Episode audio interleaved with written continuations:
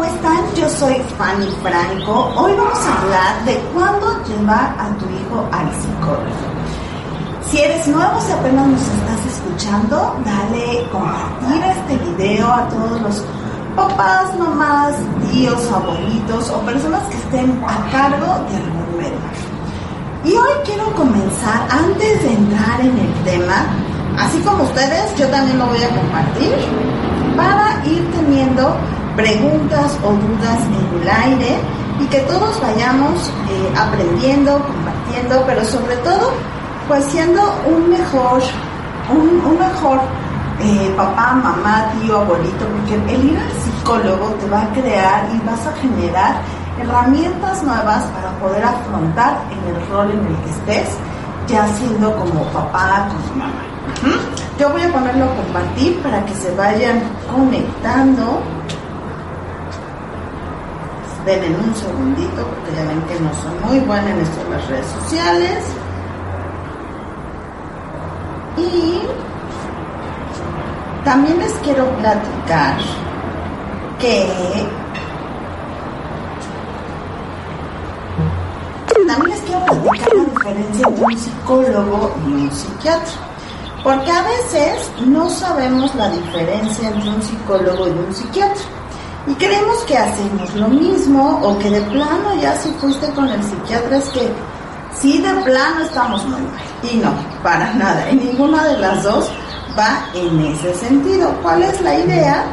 Que cuando vas a, un psicólogo, vas a, conocerte, a encontrarte, a mejorar. Es como cuando vas al médico, ¿no? Tú a lo mejor si tengo gripa, pero ¿cuál será el medicamento más conveniente para mí? ¿Qué tipo de gripa? ¿Tengo influenza? Como algo mucho más específico, los psicólogos estudiamos la conducta humana y las emociones. Y lo que le ayudamos a todos, incluyendo a los niños, es que puedan generar estas herramientas para poder afrontar la situación o el déficit de habilidades que estén teniendo, incrementarles. Así sería más o menos lo que hacemos los psicólogos. Pero ¿qué hace un psiquiatra? Voy a ir para allá, ya lo estoy compartiendo. Un psiquiatra es alguien que estudió medicina, que va, eh, que es especialista en psiquiatría y cuando es especialista en niños y en adolescentes, va a estudiar otra especialidad que es la psiquiatría, que tiene que ver la psiquiatría aplicada a niños y adolescentes. Entonces, pues eh, el psiquiatra sí tiene o sí va a medicar en el caso de ser necesario, no siempre es algo que vaya a hacer, solo en caso eh, estrictamente necesario. También tenemos esa idea de que si lo llevo al psiquiatra, pues en la primera consulta me lo va a medicar y también en los psiquiatras, porque estamos hablando de, los niños, eh, trabajan en conjunto con psicólogos infantiles terapeutas infantiles y con ellos nos vamos haciendo esta red de apoyo para sacar adelante y cuando es necesario, pues los psiquiatras, los psiquiatras van a medicar. Bueno, ya que les conté un poquito cómo es esto, quiero contarles ahora por cuándo debo llevar a mi hijo o a mi hija al psicólogo. Pero eso sí, si pueden vayan dándole compartir al video para que lleguemos a más personas, a más papás, a más mamás. A veces tenemos esta duda, como de, diría alguno de mis niños, ya no tan niños, mis adolescentes pacientes, vengo con el loquero. No, el psicólogo pues no es necesariamente el loquero. El psicólogo es una persona que también te va a ayudar o va a guiarte, tanto como mamá o papá y también como niño. ¿Cuándo tengo que llevar a mi hijo al psicólogo?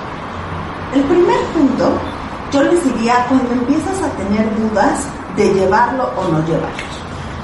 Es importante que si estás teniendo dudas, digas, sí voy a ir, voy a ir, a lo mejor más voy a una consulta, porque los psicólogos no necesariamente vamos a dar mil horas o mil sesiones de, terapia, también puede ser una consulta de orientación.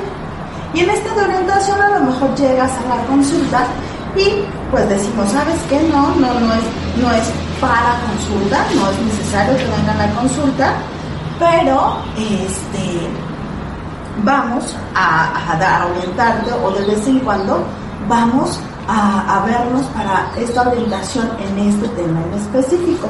Me están diciendo que se, se oye muy bajito, a ver, díganme, ahorita me dicen si se oye más fuerte.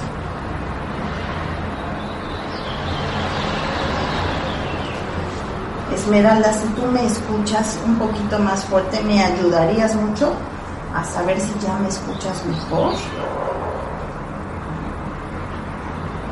A ver, ahí espero ya me estén escuchando un poquito más fuerte. Eh, entonces dijimos, el primero, cuando tengo dudas de llevarlo o no a una consulta psicológica, es un buen momento para sacar una cita con un psicólogo o una psicóloga especialista en niños o adolescentes. Ya que estoy dudando, es mejor ver eh, qué situación es la que me está haciendo dudar. Y a lo mejor como les decía hace ratito es solo orientación. A lo mejor no va a entrar a una terapia o una consulta como tal. Y por el otro lado o a lo mejor sí va a entrar y generalmente los niños que entran a consulta psicológica los psicólogos infantiles o los terapeutas infantiles ¿qué hacemos? que pase la pregunta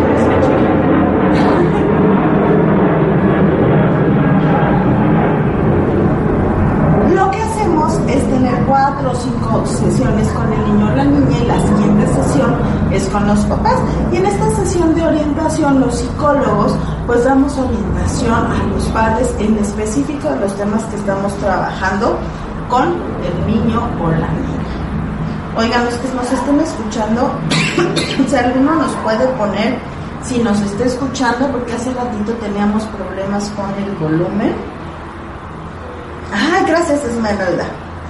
Dice que ya escucho un poquito mejor. Perfecto. El segundo punto de cuando llevar a tu hijo al psicólogo es cuando una situación me está superando como mamá o papá. Cuando ya no sé qué hacer en esta situación, cuando ya me rebasó. Y se vale a veces, si deseo con mi hija o mi hijo más grande, eh, esto mismo no, nunca me pasó. Y tal vez con el del medio, el del chiquito, te pasa y se vale pedir ayuda y es necesario pedir ayuda. ¿Por qué? Porque hay situaciones que nos superan. Ay, muchas gracias Gary, qué bueno que nos estás escuchando. Ya se escucha muy bien, qué bueno. Cuando una situación nos supera, fíjense bien, mamá y papá no sabemos todo, ni lo tenemos que saber todo. Entonces es recomendable hay alguna situación en específico. A veces puede ser la muerte de una mascota, el cambio de casa, el cambio de una escuela, eh, eh, que el mejor amigo, la mejor amiguita no se va a pasar o no va a ser el siguiente grado en el mismo colegio. Estas situaciones que a veces como mamá o papá tal vez decimos, bueno, lo va a superar, pero si vemos que nuestro hijo no o hija no lo está superando y que necesita más apoyo y que yo ya no sé qué hacer, este es el momento de ir a buscar ayuda psicológica, porque la situación me está rebasando de las habilidades que estoy teniendo. Y también se vale, como mamá o papá, se vale pedir ayuda. El punto número tres es no te obedece. Por más que hago, digo, salto, grito, no te obedece. Y sí, yo sé que la educación ha ido, la crianza, más bien el estilo de crianza ha estado cambiando, pero si algo no me está, si no me está obedeciendo, aquí hay, hay un, un doble vínculo, ¿no? Yo con el niño y el niño o la niña conmigo. Algo está fallando en esta situación y es necesario a veces buscar a un tercero para que nos ayude y nos diga qué está pasando. Recuerden que los niños también a veces tienen malos días, también tienen sus propias situaciones y a veces como adultos no alcanzamos a ver que los, las situaciones de los adultos sí los permean, sí les afectan.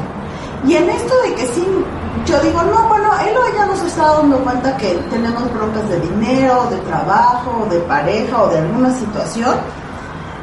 Sin embargo, sí se dan cuenta y eso también puede afectar en su propia conducta. Entonces, el no obedecer puede ser por un millón de causas. Pero entonces, si no me está obedeciendo en más de un 50%, pues es importante buscar ayuda y es el momento de llevar a nuestro hijo o a mi hija al psicólogo. Eh, ya estoy viendo mensajitos. En un ratitito los vamos a, responder. Vayan escribiendo, ¿eh? Punto número cuatro.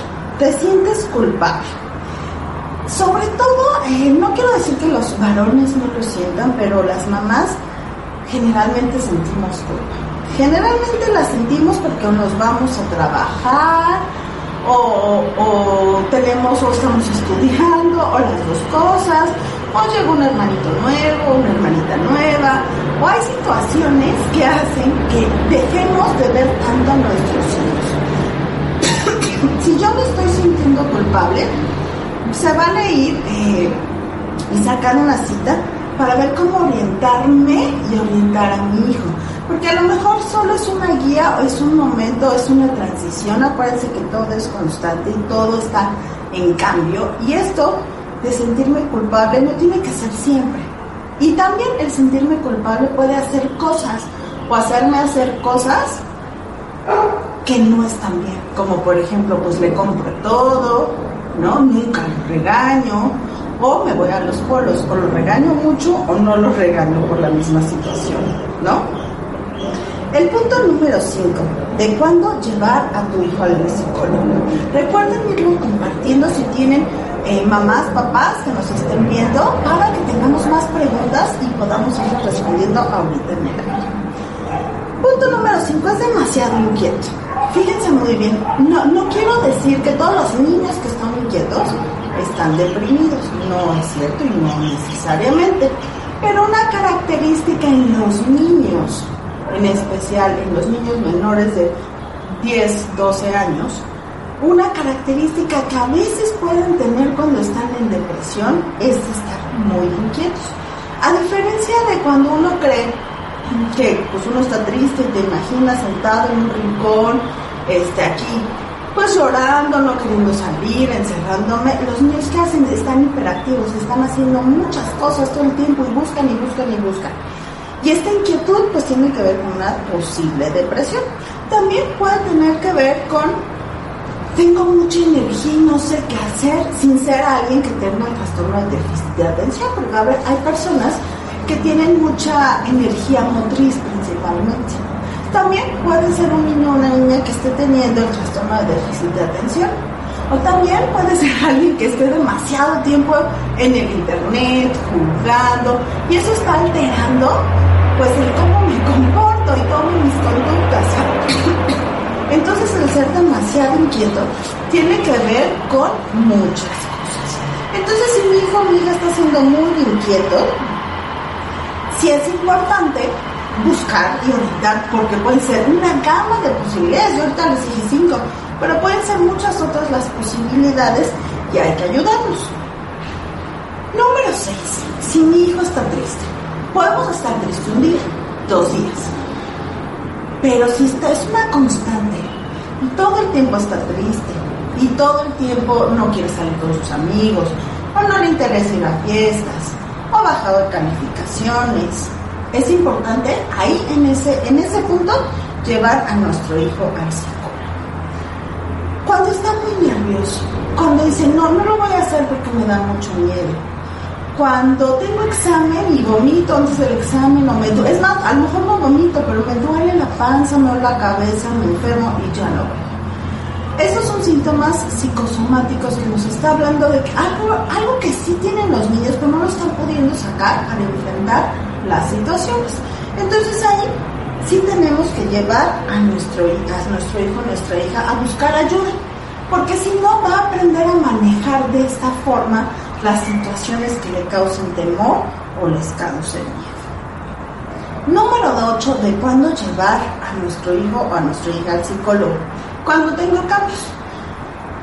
Cuando se cambió de casa, cuando, cuando hay un divorcio, cuando me entero que algún familiar cercano tiene alguna enfermedad terminal, cuando hay alguien que, que falleció, cuando tengamos cambios es importante buscar ayuda, llevarlo, y es como les decía en un principio, no necesariamente va a ser un gran una serie muy larga de sesiones, tal vez con unas sesiones muy concretas y específicas enfocándonos a cómo enfrentar los cambios de una manera mucho más asertiva.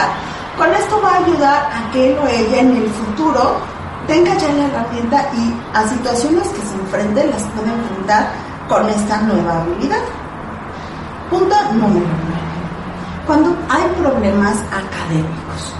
Cuando baja por alguna situación y no logramos entender cuál es, cuando estudia con nosotros y sale mal en el examen y decimos, pero es que si hasta yo lo llegué a estudiar, se lo aprendió de memoria, lo repasó, lo supo hacer. Cuando estoy teniendo dificultades en la escuela, a pesar de las herramientas que estamos ya poniendo en casa. y número 10. Cuando tengo problemas en cómo solucionar los conflictos con mis compañeras, compañeros, cuando no logro eh, llevarme de una manera, eh, vamos a ponerla armoniosa, asertiva, cuando estoy buscando el pleito en vez de, la, de decir, bueno, no es mi amigo, no es mi amiga, pues no le hablo, no, le, no nos hablamos, pero tampoco nos lastimamos, ¿no? Y cuando estoy cruzando ya esa línea de tener fallas en mis habilidades sociales, es importante llevarlos a un psicólogo porque las habilidades sociales me van a ayudar no solo en la escuela, también en la secundaria, en la prepa, en la universidad y en la vida diaria, en el día a día. Y es por eso muy importante invertir en esta parte del tiempo en las habilidades sociales. Ya me voy a algunos mensajitos, pero quiero repetirles, ¿cuándo llevar a tu hijo al psicólogo? Cuando tengo dudas en llevarlo, cuando me supera alguna situación como mamá y papá aún no sé manejar y necesitamos apoyo, cuando no me obedece, cuando me siento culpable, cuando es demasiado inquieto, cuando está triste, cuando está nervioso, cuando hay cambios, cuando tiene problemas académicos o cuando tengo fallas en las habilidades sociales. Recuerden, las habilidades sociales tiene que ver con nuestra autoestima, en cómo comunicamos, cómo manejamos nuestras emociones y cómo resolvemos o enfrentamos las situaciones complicadas o difíciles. Me voy así a unos mensajitos que aquí ya tenemos. Eh, nos está diciendo Eliana Nichols, mis seis hijos hacen lo que quieren, no hay caso. wow, tienes seis hijos. Tendríamos que ver de qué edad son tus hijos. Lo que pasa a veces es que cuando hay que fijarnos quién es el más líder o la más líder de los seis niños. ¿Por qué? Porque es el que nos va a ayudar a que los demás de alguna manera hagan, obedezcan lo que tienen que hacer. ¿Qué nos convendría hacer aquí? Pues a lo mejor eh, poner una lista de actividades, esto le toca a cada uno. Eh, nos funciona mucho este cuadrito de días y actividad para cada uno de los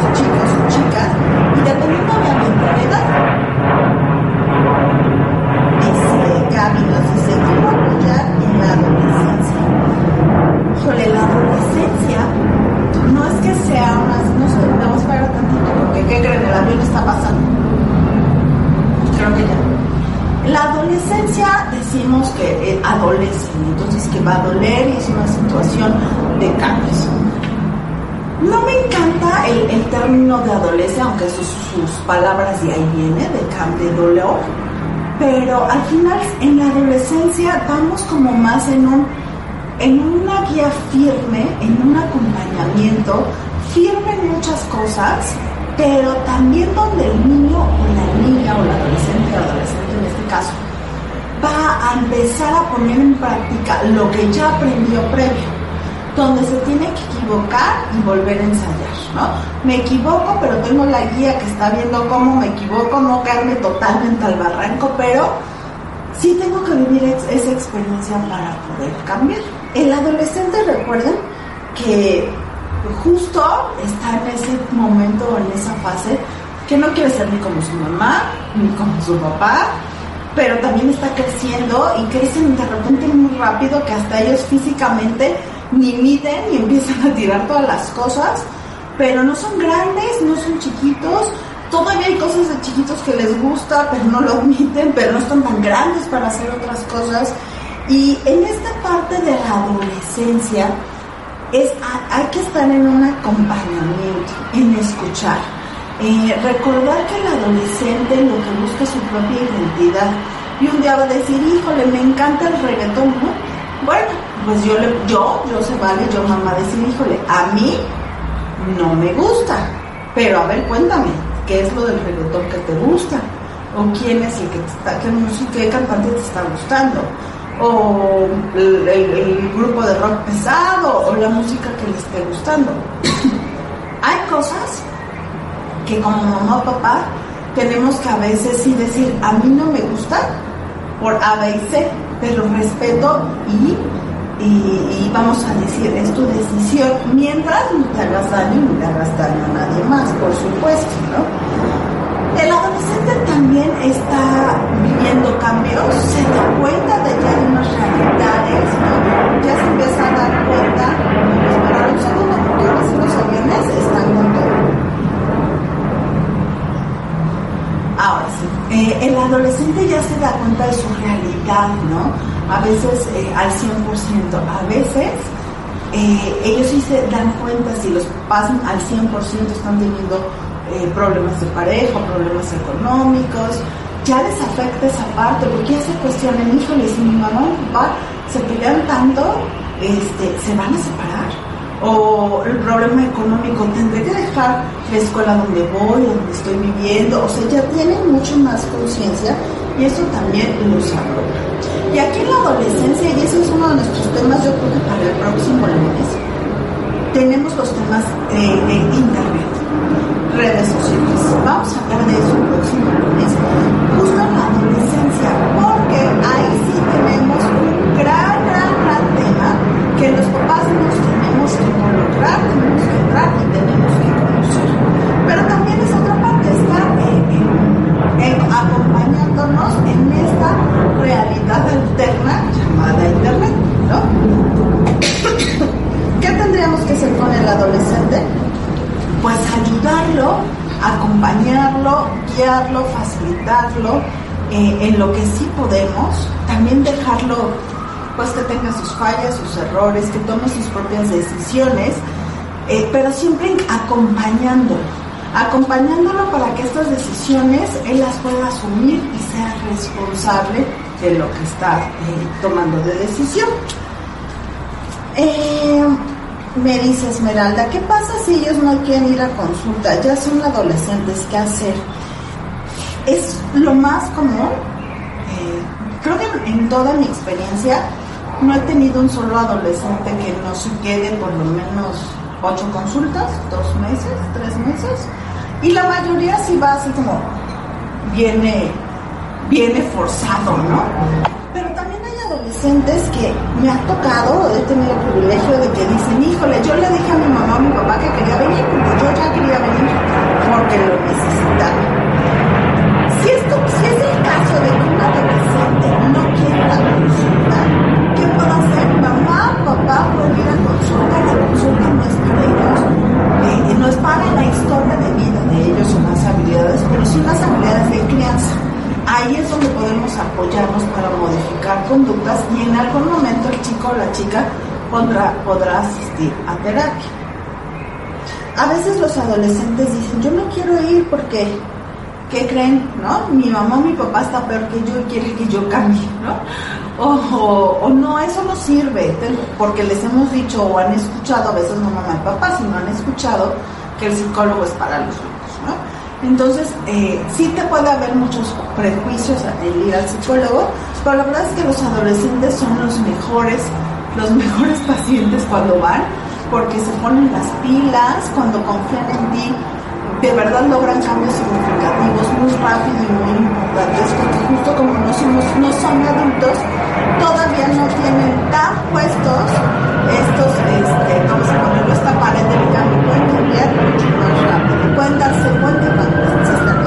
equivocando. y algo lo que tienen los adolescentes y los niños es que a veces son mucho más duros que sus papás consigo mismos cuando tú le dices a un adolescente o a un niño pensando de 8 años hacia arriba, ¿cuál sería tu consecuencia por esta situación que acaba de pasar? Ellos generalmente se ponen consecuencias muy altas, muy fuertes, a diferencia de la consecuencia que los papás les pondríamos. Entonces, si no va, podrían empezar los papás y posteriormente se va, se va involucrando poco a poco al adolescente. Nos dice Ceci, Buenas tardes, mi niño de cuatro años tiene baja tolerancia a la frustración. ¿Qué puedo hacer?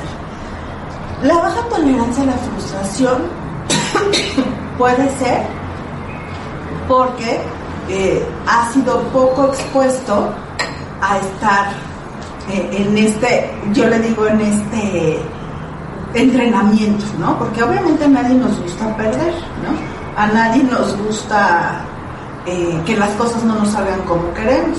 Me van a pasar tantita agüita porque como ven tengo un poco de eso. A nadie nos gusta que las cosas no sean como nosotros las queremos. Y la frustración tiene que ver con esto, en cómo la manejo, cómo soy resiliente ante una situación.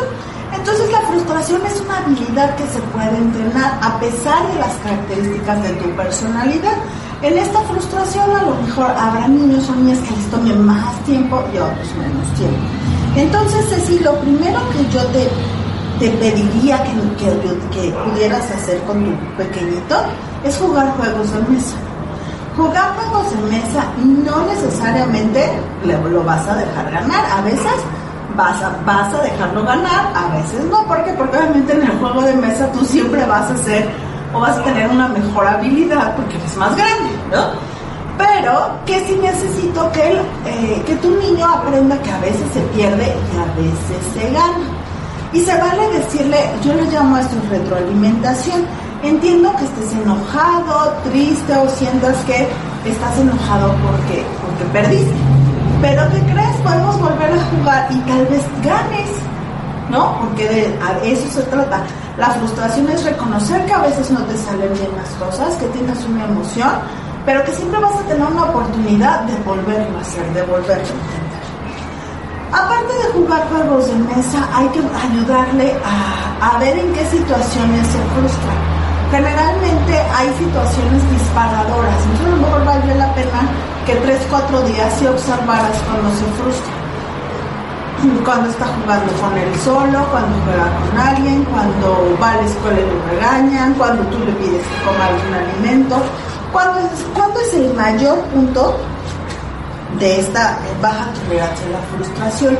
Pero sobre todo, Ceci, saber que es una habilidad que puedes entrenar, que a lo mejor sí nos va a llevar tiempo, pero que sí se puede lograr y que mucho va a depender de cómo tú y otros adultos que estén cercanos a él reaccionen cuando él se frustra.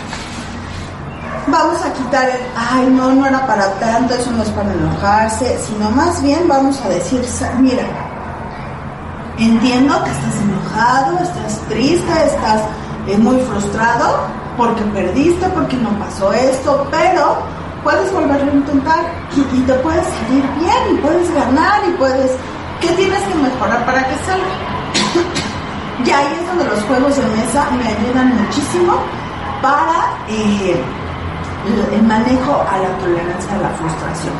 También si puedes ir a un parque, llevarlo a jugar y a veces vas a decirle sí, el juego que le gusta, mejor los columpios, la resbaladilla, y a lo mejor tú decir, ah, pues ahora a mí me gusta la pelota, vamos a jugar un ratito pelota.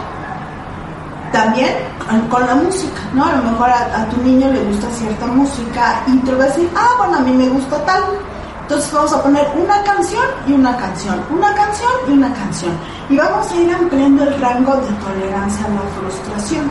Eh, sería importante saber si, si tienes algún otro hijo o es hijo único. Si, si, nos quieres contar, podríamos eh, darte pues mayores herramientas, pero empezando por estas que te estoy dando llevarlo al parque, jugar juegos de mesa y hacer una bitácora de en dónde ves que es su máximo de, no tener esta tolerancia a la frustración. Para en esos espacios es donde empiezas a hacer la retroalimentación que tiene que ver con reconocer su emoción, validarla y qué puede hacer la siguiente vez que empieza a sentirse frustrado, enojado o triste. Luego tenemos a este, Miguel Jerks nos dice, los adultos mayores, ellos también son un poco necios, sí, somos súper necios, esa es la verdad. A veces el adulto no reconocemos cuando tenemos muchas cosas también que mejorar, tienes mucha razón. Y aquí como mamá o papá es importante reconocer, decir, híjole, yo tengo que trabajar en A, B y C, porque si yo trabajo en eso en automático, mis hijos van a ver que se vale cambiar, que se vale pedir ayuda, que se vale ir a pedir orientación y transformarnos, porque todo se puede transformar, todos nos podemos transformar. Dice Magda, es muy importante dar atención psicológica oportuna a los menores de edad. Esto les dará herramientas para ser adultos saludablemente emocionales. Exacto. Y que van a poder enfrentar, enfrentar Magda, situaciones que pues ojalá que los papás y las mamás pudiéramos tenerlos en una burbuja, pero la realidad es que eso no puede pasar. Y entonces si son saludables emocionalmente podrán enfrentar cualquier situación y se van a levantar y van a ser asertivos en las decisiones que toman. Miguel Jerez nos dice, ya los adultos mayores ya no hay solución. Híjole, no lo sé. Es más difícil pero tengo pacientes de 80 y 83 años que aparte de que me permiten compartir su, vida, sus espacios, son como un ejemplo de que en realidad a veces no tiene que ver la edad, es la actitud y la disposición que quieras para poder pues afrontar. Y Esperanza Granados nos dice, la atención psicológica es primordial para todos. Exacto. Y aquí con, justo con esperanza eh, quiero ir cerrando este video porque como ella nos está diciendo es primordial para todos, es primordial para los niños, pero también a veces para los papás. Cuando necesitamos buscar y, tener atención psicológica es importante hacerlo.